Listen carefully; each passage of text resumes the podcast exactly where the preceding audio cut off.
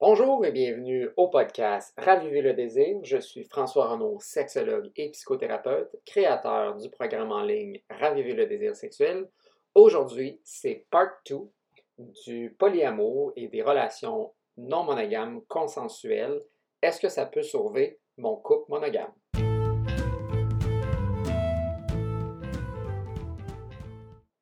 La semaine dernière, nous avons parlé euh, du polyamour, euh, des relations non monogames et des différentes configurations qu'on peut avoir. Donc, on avait parlé des couples polysexuels, des couples polyaffectifs et des couples polyamoureux. Et à l'intérieur de ça, il y a évidemment un spectre très large de qu'est-ce qu'on peut et peut faire à l'intérieur de ça. Et que chaque couple va avoir un peu leurs propres ententes, leurs propres règles. Et euh, ça, ça peut évoluer avec le temps aussi. Aujourd'hui, ce que je voulais aborder, en fait, c'est est-ce que ouvrir, en fait, notre relation, donc de passer d'une relation monogame à une relation non monogame, peut sauver, en fait, notre couple? Donc, c'est une question que j'ai souvent en clinique. Donc, ce sont parfois des gens qui ont des difficultés euh, à arrimer peut-être leurs préférences sexuelles ou parfois qui ont une différence de, désir sexuel, donc la fréquence qu'ils aimeraient euh, avoir. Et donc, il y a parfois un ou les deux partenaires qui se questionnent de mais est-ce qu'on devrait aller voir ailleurs finalement pour répondre à ces différents euh, euh, désirs-là qu'on peut avoir? Et puis, la réponse, évidemment, euh, elle est complexe. Dans certains cas, ça peut tout à fait apporter plus de satisfaction et beaucoup de, de, bénéfices. Et dans d'autres, en fait, ça va potentiellement empirer la situation. Et donc, on va regarder les différentes situations où ce que peut-être ça pourrait aider dans certaines circonstances où ce que ça pourrait empirer. Donc, je vais commencer plus peut-être avec la dernière de comment est-ce que ça peut peut-être empirer la situation. Donc, parfois, les gens veulent choisir peut-être d'ouvrir la relation, donc d'avoir une relation non monogame, non consensuelle, euh, parce que c'est comme un peu la solution peut-être simple. Donc, évidemment, euh, elle n'est pas simple parce que ouvrir en fait sa relation pour avoir des relations avec d'autres partenaires amène toutes sortes de complications qui viennent avec les relations non monogames, dont gérer de la jalousie, gérer de la possessivité, gérer son sentiment de compétition et de compétence avec d'autres partenaires. Il y a toute la gestion aussi du temps, donc la, répartition en fait du temps entre euh, le partenaire initial et les nouveaux partenaires euh, qui vont euh, se rajouter maintenant à la relation. Il y a toutes sortes de négociations, il y a des limites, il faut déterminer euh, qu'est-ce qu'on veut, qu'est-ce qu'on veut pas. Et parfois, on n'est pas certain qu'est-ce qu'on veut, qu'est-ce qu'on veut pas. Et, et cette méconnaissance-là nous fait souvent expérimenter et on peut vivre en fait des blessures, voire aussi des traumas. Donc, avant d'ouvrir notre relation, il faut réaliser que ce n'est pas en fait une solution qui est simple, mais qui va venir euh, compliquer et rendre potentiellement la relation, euh, au contraire, plus difficile qu'elle ne l'était euh, auparavant. Donc, en prenant en considération ces enjeux-là, euh, il faut regarder pourquoi en fait on veut ouvrir le couple. Est-ce qu'on est en train peut-être d'éviter quelque chose dans notre propre relation qu'on ne veut pas regarder? Donc, par exemple, s'il y a une différence de désir sexuel, est-ce qu'on a vraiment regardé pourquoi en fait qu'il y avait cette différence-là? Et aller au-delà des stéréotypes du genre euh, ben, les gars en veulent plus que les femmes dans les cas de relations hétérosexuelles euh, ou tout simplement blâmer ça un peu sur une différence hormonale qu'on peut avoir, qu'un a plus d'hormones l'autre, euh, qui peut s'appliquer ici là, dans le cas de, couples hétérosexuels, tout comme dans des couples euh, euh, gays et lesbiennes aussi, ou les gens de la communauté LGBTQ+. et donc, il faut vraiment regarder, mais y a-t-il des éléments relationnels finalement qui fait en sorte qu'on a peut-être moins le goût, en fait, d'être intime sexuellement et qui crée cette différence-là? Comment qu'on a géré aussi la différence fait toute la différence. Euh, donc, est-ce que justement ça nous frustre cette différence-là? Est-ce qu'on sent de la pression? Euh, est-ce qu'on on, se chicane par rapport à ça? Est-ce qu'on on accuse l'autre d'en vouloir trop, d'en vouloir passer, d'être prude, d'être un pervers ou une, perverse ou une personne perverse?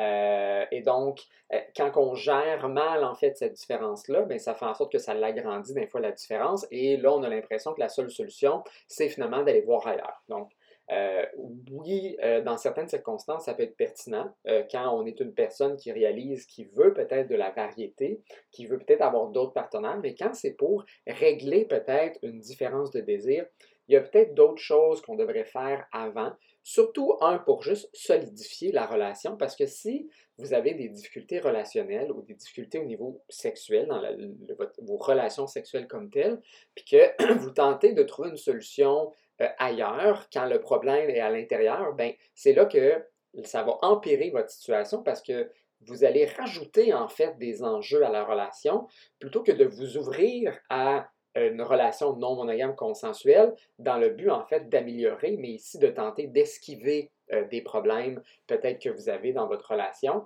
Euh, et donc, ce que vous allez faire, c'est rajouter des défis que vous n'êtes pas assez solide encore pour gérer. Là où ce que ça peut peut-être être une bonne euh, raison d'ouvrir sa relation, c'est quand effectivement on a peut-être une certaine solidité, qu'on est bien dans notre relation, qu'on vit bien notre sexualité à deux, mais on sent peut-être qu'il manque quelque chose. On voudrait peut-être avoir plus, euh, il y a peut-être des expériences euh, que notre partenaire peut-être ne veut pas nous offrir, euh, puis qu'on voudrait peut-être aller faire avec quelqu'un d'autre ou d'autres gens qui ont cette ouverture-là ou qui ont du moins cet intérêt-là. parfois, c'est juste, on veut de la variété, on veut aller explorer d'autres personnes, d'autres personnalités sexuelles, on veut séduire de façon différente, et puis avoir un bassin plus large de partenaires qui peuvent nous amener aussi des affaires différentes que notre autre partenaire ne peut pas nous fournir et qu'on ne peut pas fournir non plus à notre partenaire euh, parce qu'on est qui on est, malgré qu'on peut évoluer, hein, on ne peut pas être n'importe qui, on ne peut pas devenir tout, on ne peut pas répondre à tous les besoins et tous les désirs de notre partenaire et les gens justement qui ouvrent leur relation dans le but d'explorer autre chose, euh, mais qui ont quand même peut-être travaillé sur leurs propres limites, leurs propres insécurités, et qui ont une bonne intégrité dans leur relation, et qui ont dépassé peut-être euh, leurs limites qui les limitaient. Donc, évidemment, pas des limites où on, manque de respect envers soi-même, mais des limites qui font en sorte qu'on fait de la croissance personnelle, la croissance sexuelle. Bien là, si on a cette solidité-là, ça peut être une bonne idée, effectivement, d'ouvrir la relation et là, d'aller euh, affronter peut-être des défis, comme je disais, tantôt, de compétitivité, de jalousie, de gestion d'horaire, euh, de, de, de, de, sentiment de compétence. Et donc là, quand on a une bonne relation, on peut aller voir ailleurs et faire face à ces défis-là. Mais quand c'est dans le but d'éviter euh, carrément un autre problème de la relation, mais là, on est peut-être en train de se tirer euh, dans le pied de le faire de cette façon-là. Une chose que je recommande fortement à ne pas faire, c'est de tenter ou d'expérimenter avec des relations euh, non monogames euh, sans consentement de l'autre personne. Donc, ce qu'on appelle communément de l'infidélité. Donc, des fois, on voit ça, il y a quelqu'un en fait qui euh, a été infidèle avec un ou plusieurs partenaires de façon soit fréquente ou qui perdure dans le temps, ou qui a été peut-être juste temporaire, une, affaire d'un soir. Euh, puis après ça, se dit, euh, réalise par son infidélité qu'ils sont en fait une personne non monogame. Euh, et donc là, ça aussi, c'est se tirer dans le pied. C'est pas la meilleure des stratégies pour ouvrir le discours en fait sur la non-monogamie consensuelle, parce qu'on vient de débuter en fait cette, cette ouverture-là par une trahison. Euh, par le mensonge, par des cachotteries et par le non-consentement. Donc, on a tous un genre de contrat explicite ou implicite dans nos relations qu'on respecte et quand on brise en fait ce contrat-là, on crée en fait une trahison, on brise la confiance et après ça, de demander à notre partenaire, bien, je pense que je suis... Euh, non monogame et c'est pour ça que j'ai été infidèle, il faut bien faire attention que ce sont deux choses complètement différentes. Être infidèle et donc passer par le mensonge et la cachotterie et la trahison va avoir des conséquences négatives, significatives aussi, qui peuvent durer pendant des années.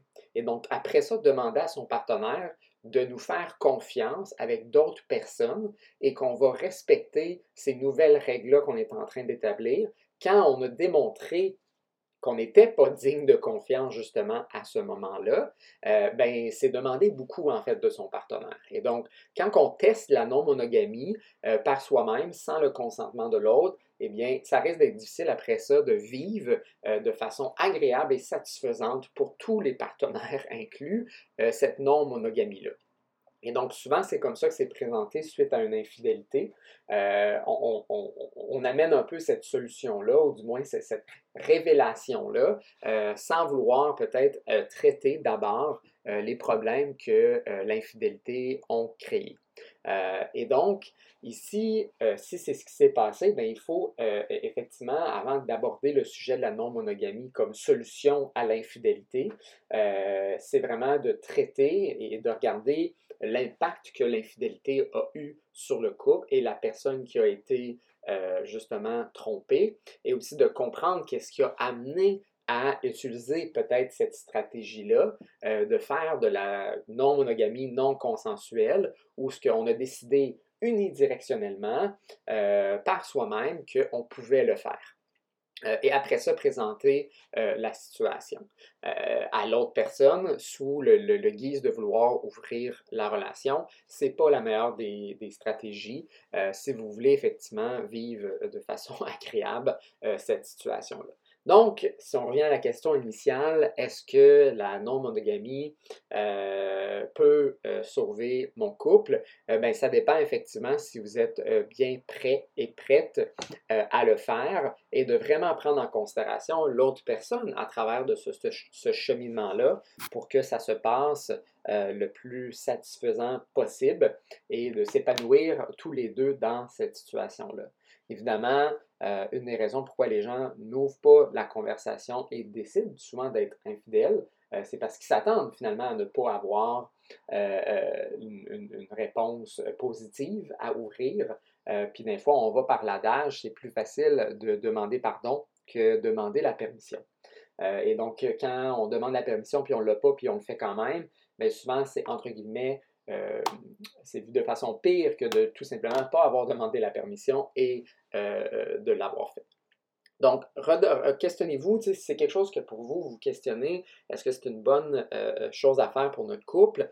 ben, c'est de se questionner. Est-ce que je suis assez solide pour passer à travers les défis qui viennent avec la non-monogamie consensuelle? Euh, puis la monogamie vient avec ses propres difficultés aussi. Je suis en train de dire que la non-monogamie euh, a, plus de. c'est plus difficile, c'est plus compliqué. La monogamie, c'est autant euh, compliqué. C'est justement pourquoi j'ai autant de clientèles qui viennent me consulter puis qui sont monogames. donc, c'est vraiment choisir son, son c'est les défis qu'on veut faire. Ça nous amène à différents endroits, ça nous amène à travailler différentes choses, la monogamie, la non-monogamie. Donc, est-ce que je suis assez solide en ce moment dans notre relation? Est-ce que je suis prêt aussi à vivre ce nouveau, cette nouvelle configuration-là relationnelle? Parce que ce n'est pas euh, euh, simple. Souvent, ce n'est pas un modèle qu'on voit beaucoup. Donc, on est un peu euh, sans outils, sans ressources, sans références. Puis, on peut pas tant peut-être aller chercher de l'aide dans notre entourage qui sont probablement statistiquement monogames aussi.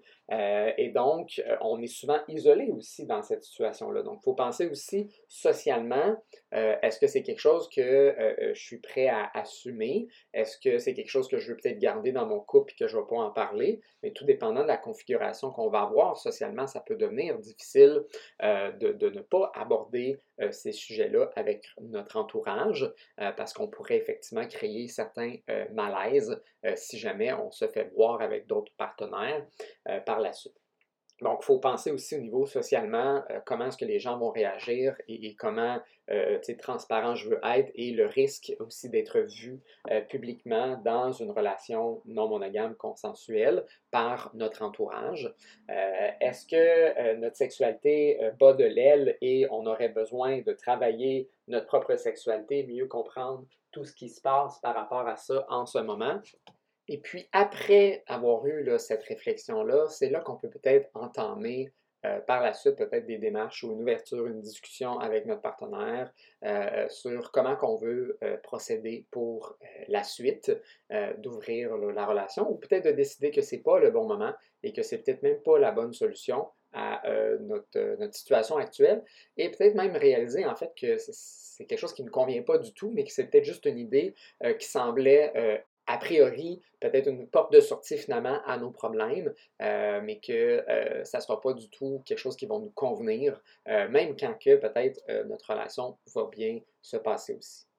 Donc, je vous laisse sur ces réflexions-là. Je suis François Renaud, sexologue et psychothérapeute, créateur du programme Raviver le désir sexuel qui est disponible en ligne. Vous avez écouté le podcast Raviver le désir. À la prochaine!